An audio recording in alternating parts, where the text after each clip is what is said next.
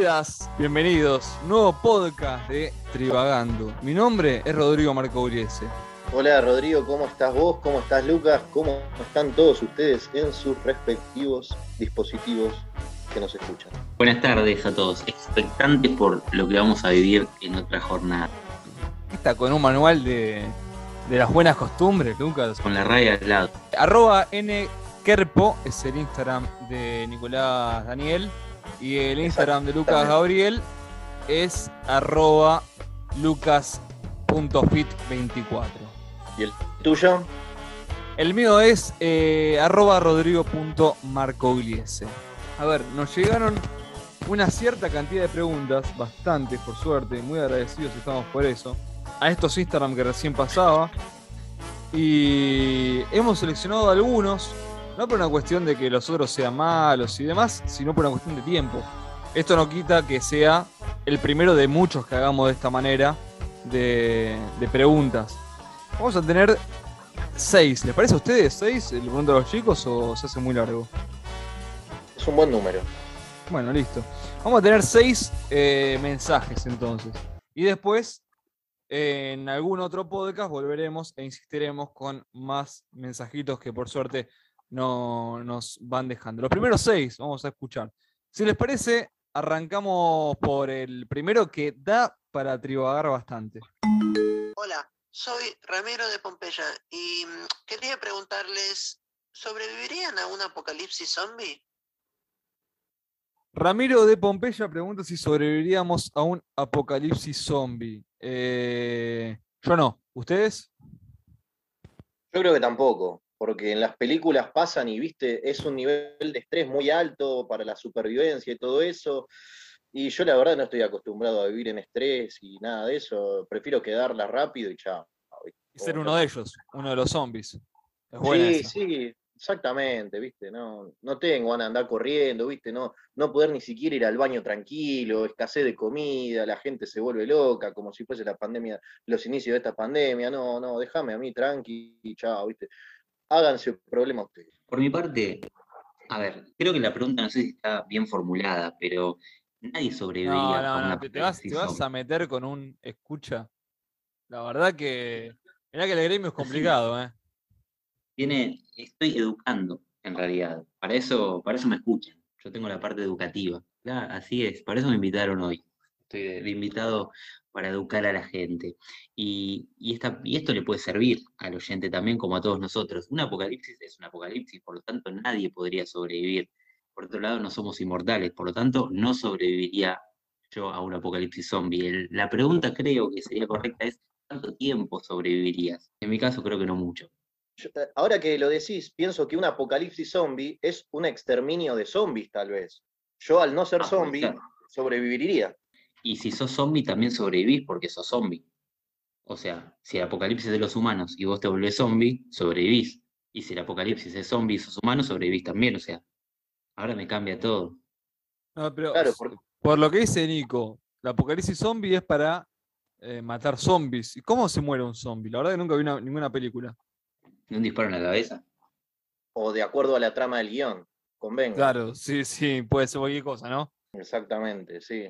Eh, bueno, si quieren, sigo con el segundo y si no, Lucas, eh, hacer la pregunta que vos quieras y vas a, vas a meter tus preguntas. Yo creo que la próxima también la puedo, la puedo cambiar, pero sigamos, adelante. Muy bien, vamos con la próxima pregunta que dice así.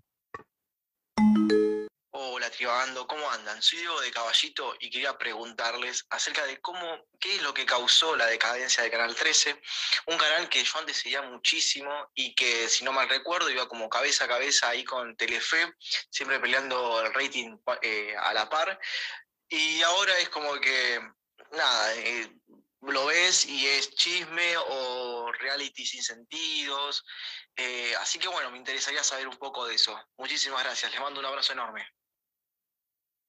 Bueno, ahí está la, pregunta. Creo que Canal 3 estuvo con Tinelli, los años buenos de Tinelli, a punto de ganar y siempre perdía por pocas décimas porque el sábado es cuando Telefe hacía la diferencia. O sea, se mantenía parejo y los sábados Telefe hacía la diferencia con Casados con Hijos o con Los Simpson. Yo creo que la no, no es una decadencia de Canal 13, es una decadencia de la televisión en general. Antes es cierto que Canal 13 tenía programas unitarios muy buenos, este, pero ahora las producciones son nefastas y son siempre las mismas. Y sí, si dejas todo en manos de un tipo que se llama Adrián Suar, nunca te va a ir bien, porque es como dejar todo en manos de Adam Sandler. Son dos tipos nefastos y que no entretienen, solamente dan, lo, dan a todos lo que buscan.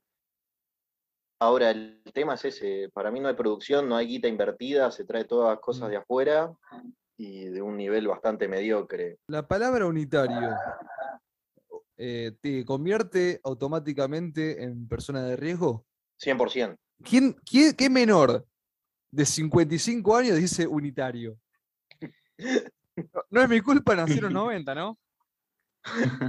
Bueno, sí, nací en los 90. En realidad, cualquier persona que mire tele está dentro de- del grupo de riesgo, Sí. porque nosotros los millennials ya no, no miramos tele. Personalmente coincido con Nico y creo que la parte más importante es la parte económica. Yo creo que eh, cuando vieron que los reality, por ejemplo, o todos los programas de experimentos y demás eran más baratos y daban más rating, empezaron a apostar a eso. Pero al quedarse en la comodidad y no avanzar ni hacer producciones de nivel, obviamente se estancaron porque la gente se cansó y empezó a encontrar otras cosas con más atributos y más valor que los hizo valorar más. A pesar de la decadencia de la tele, yo creo que apostaron a algo que funcionó un tiempo y después tendrían que haber cambiado. Hay una, una consulta que va a ser inédita en cuanto a temática, en cuanto a que ustedes solamente no, no van a conocer quién la dice. Bueno, la, la pongo, no, no lo quiero hacer más largo. Quería pedir que en el próximo episodio del podcast hablen de la superioridad de la liga inglesa de fútbol frente a todas las demás eh, ligas de fútbol y cómo es la mejor liga para ver, más competitiva y que más ha ganado en la historia. Un abrazo grande al doctor Cuerpo. Voy a, voy a tomarme la libertad de responder. Este, me parece que la superioridad de Pará, la pará. Primero, primero te, te mandó. primero te mandó saludos. Primero te mandó saludos. Hay que agradecer los saludos a, a Rodri, que es flamante ingeniero. eh. Ingeniero y que cuando escuche esto seguramente va a estar de acuerdo conmigo en que esté equivocado. Ahora sí, Nico, decías.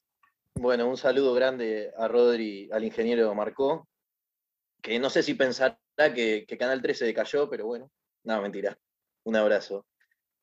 Para mí la liga inglesa es superior a todos, pero ya en base a los nombres de los técnicos que se ven, o sea, que le da un, un atractivo distinto y es la, la- el eje fundamental de por qué es distinta y por qué es tan superior y, y llega a las instancias finales en competencias europeas.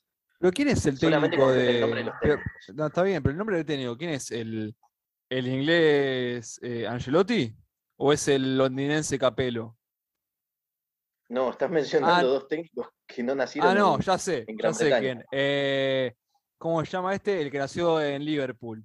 Eh, Guardiola. Sí, pero no nació en Liverpool. Y claro, es que, es que- es ninguno nació en Inglaterra. Y vos decís que los nombres, los técnicos hace que. Y está bien, si es, es es lo mismo. Seguimos con lo que hablábamos En recién de la realidad- televisión. ¿Ustedes qué decían? Que no es que eh, la gente, no es que decayó el nivel, sino que decayó el presupuesto. Como decae el presupuesto, cada vez se ofrece co- cosas, contenidos eh, peores para ver. Y esto es lo mismo, pero a la inversa, porque Inglaterra tiene mucha plata, con lo cual convoca a estos técnicos que son de todo el mundo, convoca a jugadores que son de todo el mundo. Y cuando vemos a la selección, Pero él está hablando de los, de los clubes ingleses, de la liga inglesa, no está hablando de, de la selección. no, Perdón, eh, a más, más a mi favor, más a mi favor, eh, porque la liga inglesa se forma con jugadores que son de todo el mundo, porque tienen plata. Acá también, si quieren, eh, traigo al Boys eh, a, qué sé yo, a todos los jugadores que tiene. En inglés también soy campeón de, llego a la final de la Libertadores. Pero eso no habla de la liga inglesa, eso habla del poder económico que tienen los clubes allá. Les voy a traer dos datos que, que creo que son muy relevantes a la pregunta. Y respecto a lo que decía Rodrigo, más del 68% de los jugadores de la Premier League son extranjeros. Eso es lo primero y tiene mucho que ver con el poderío económico. Pero por otro lado, en el Mundial pasado, en Rusia 2018, la mayor cantidad de jugadores del Mundial estaban actuando en la Premier League. Es que creo que la pregunta va por ese lado, va por el lado de la superioridad de la liga inglesa, que es eh, a fuerza de los clubes ingleses, que probablemente sea a raíz del poderío económico que tienen ante los demás equipos de fútbol. Quería pedir que en el próximo episodio del podcast hablen de la superioridad de la liga inglesa pero de ya lo fútbol escuchamos. frente a todas las demás eh, ligas de fútbol otra vez, la mejor liga pero para ver, producción. más y que más ha ganado en la historia. Otra vez no. Tuvimos dos Bueno, horas A mí me parece que la liga inglesa No, es tan buena como dicen, pero reconozco que es la mejor liga del mundo. Cambiaba. Para mí la peor liga que hay, los técnicos son todos un desastre y deberían renunciar todos urgentemente. Toda No, esa plata que tienen deberían invertirla en mejorar el juego. En oro, en oro del Vaticano. Ah, no, digo en, en- no, en mejorar la gente. Bueno, vamos con otro mensaje. Por favor. Y espero que no sea nada que ver con la liga inglesa. Hola Tribando, soy Juana de La Plata. Me gustaría saber de dónde vienen los prejuicios hacia los porteños. Yo creo que hace esa pregunta porque se muere de ganas de ser porteño. Está bien. Yo creo que es, es bien fundada ¿eh? la, la cuestión está con los porteños. No sé lo de La Plata, porque lo de La Plata son porteños sin puerto. La verdad. Hacen cosas, lo de La Plata y, y Montevideo, que si bien tiene puerto en Uruguay, eh, hablan de los porteños y son bastante parecidos. Digo, en el interior profundo tiene mucho sentido esto. Son bastante arrogantes los porteños. Somos lo Yo creo, que que hay. tiene, yo creo que tiene que ver más que nada con, con que los medios lo que más apuntan siempre es todo lo que pasa eh, en la capital. Entonces, todo lo que es el clima, los, los problemas, todo lo que sea de Buenos Aires es lo que, lo que más mérito tiene. Es que Sí. es, es coherente que, todo el, que todos los medios de comunicación apunten a lo que se habla en Capital, en Capital Federal y Gran Buenos Aires, debido a que es donde más concentración de gente hay. Es decir, si, vos que, si yo hago un medio de comunicación y quiero que me consuma más gente, voy a ir al lugar donde está más poblado, que en este caso es la capital. Claramente el efecto colateral es eso, que, que nos, cream- nos creamos el ombligo de, del, del país y por qué no del planeta también, que es- nos juega muy en contra y bueno, nos hace ganar un poco el odio de todos bien fundado, No, hay una cuestión de centralidad. Eh, Argentina es un país que pasa mucho, o todo, pasa casi, o casi todo pasa por Buenos Aires.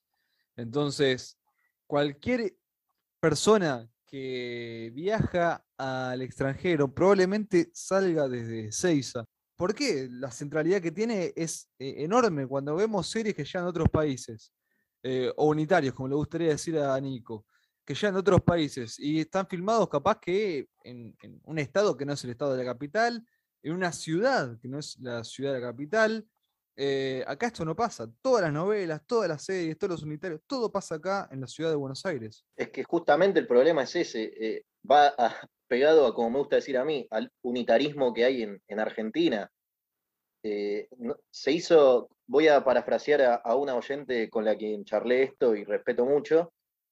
Primero no se fundó un país, se fundó una ciudad y un país alrededor cuando se hizo Argentina. Es el lugar donde también se concentra la mayor riqueza del país en cuanto económico. Eh, Vamos con otro mensajito. Por favor. Hola, les quería pedir que en el próximo episodio del podcast hablen de la superioridad de la liga inglesa de fútbol. Pero para esto ya se vio, ya se oyó la esto. mejor liga para ver. Bueno, yo creo que eh, no es tan así. La liga inglesa debe ser de las peores del mundo, junto con la sudafricana y la de Botswana. A mí me parece Ah, una liga mediocre, igualmente, la inglesa. No sé por qué perderíamos tiempo del podcast hablando de ella. Bueno, vamos entonces con una nueva. 20 segunditos en el aire, escuchamos este mensaje. Hola chicos, ¿cómo andan? ¿Cómo están? Bueno, mi pregunta es, como argentinos, ustedes suelen resaltar bastante sus habilidades y lo orgullosos que suelen estar con respecto a su personalidad y su país. Mi pregunta es, ¿qué características piensan que no son tan buenas o creen que les gustaría cambiar? Yo creo que hay dos defectos que tenemos los argentinos. Eh, uno en realidad es que, que parece que tenemos el ego muy grande y el segundo que somos los mejores del mundo. Yo creo que son las únicas dos cosas y detalles a mejorar. Sí, yo, ¿sabés que cuando te escuché, yo pensé que ibas a decir que teníamos un defecto, que es eh, creerse que no éramos los mejores. Pero cuando dijiste Ah, dos me, distraje. Me distraje y dije, ojo, capaz va a hablar en serio. No, es que estoy en Eh, modo humilde. Ah, mirá, mirá Dije, vos. dije, dije dos para no. Porque si no, viste, piensa que, nada, que no la creemos. Che, qué increíble esto, ¿eh? porque la pregunta pasada hablaba de Buenos Aires, esto habla de la Argentina. Creo que hay como una unión, ¿no? Cuando tocan el país, eh, actúan de la misma manera. Es como que nos unificamos, ¿no? Cuando habla del país. Siguiente pregunta. Hola, les quería pedir que en el próximo episodio del podcast hablen de la superioridad de la liga inglesa. Pero de otra vez, la liga inglesa, ¿ya no escuchamos esto? Hola Trivagando, ¿cómo están? Soy Steffi de Floresta y mi pregunta es la siguiente. Me gustaría saber qué les parecen las nuevas reglas que quiere implementar la FIFA. Bueno, me encanta el podcast, sigan así, un beso enorme. Bueno, eh, Lucas era quien quería hablar de estas nuevas reformas, ¿no? Sí, la primera que les va a parecer bastante, bastante extraña es sacar con el pie. ¿Vieron que como ustedes juegan con amigos, sacan No con tengo el pie, amigos. engancha de cinco, Sí. En, la imaginación? Esa es la, la primera modificación. ¿Piensan que está bien o está mal? Sacar con el pie es más Eh, lindo. No, no, está O sea, mal. Está mal, está mal, porque, porque mal. desvirtúa, claro, desvirtúa. Sí, Nico, tú juegas al fútbol. Desvirtúa un poquito el, el juego que le gusta a la gente, como diría Nico. Desvirtúa Es esto de.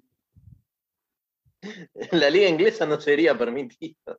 No, no, la liga inglesa no. La liga inglesa tiene que sacar con la mano, con la mano, si son zurdos, con la derecha, si son diestros, con la izquierda, y con la mano hábil, tomar un tecito.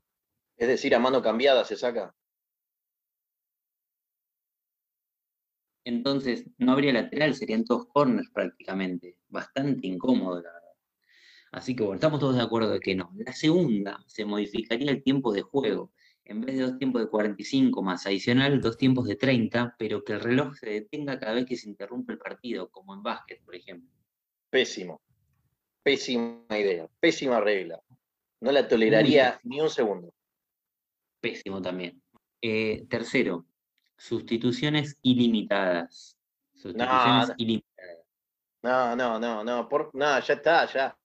Si quieren, forman una liga y lo llaman de otra forma y juegan a eso, con todas esas reglas, pero me parece de pésimo gusto y se ya sería lo último que le falta para matar al fútbol que ya está agonizando y pidiendo por favor eutanasia. Sin embargo, está- yo creo que es muy bueno eso de los cambios ilimitados porque le estás dando un valor agregado al deporte. Hasta ahora es todo técnica, táctica, ta, ta, ta, ta. Le vas a agregar el aporte físico, ¿no? Tener jugadores resistentes, tener jugadores que corran, tener jugadores. Bueno, es algo que vamos a tener que tener en cuenta si hay cambios ilimitados, porque no se va a jugar más con el cansancio no va a existir más esto del otro equipo está cansado, jugó 90 minutos y ahora está en suplementario, no, pero que hay cambios constantes.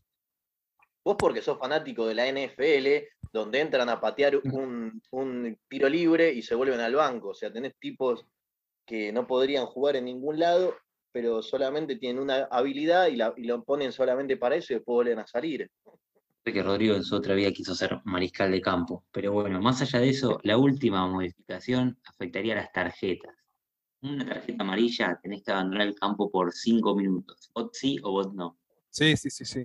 Sí, Estoy claro. llorando. No. Estamos dándole dinamismo al deporte. No, para mí se le está sacando dinamismo. No, es el showball hecho fútbol 11. ¿Sabes cómo se le quita dinamismo? Con lo que a vos te gusta tanto, que es el VAR, ese invento que crearon para perjudicar a River. Con El ese invento, con ese invento que a vos te encanta, que vos se lo querés poner a todo, que te olvidás la billetera, decilo en el bar. podcast. Sí, decilo en el podcast. Pusiste una cámara en tu casa y ante cualquier boludez que pasa, pedís bar aunque estés solo para revisar lo que pasó en tu casa con la cámara esa. No, pero yo lo que hago en mi casa es otro tipo de bar, ¿no? No el, no el bar con B corta, eso me parece repudiable también. Yo, a mí lo que me- yo lo que apoyo es el bar con B larga, y eso sí debería entrar al campo de juego. Que ¿Te los jugadores imaginas? ¿Te imaginas que el arquero tenga que ser barman?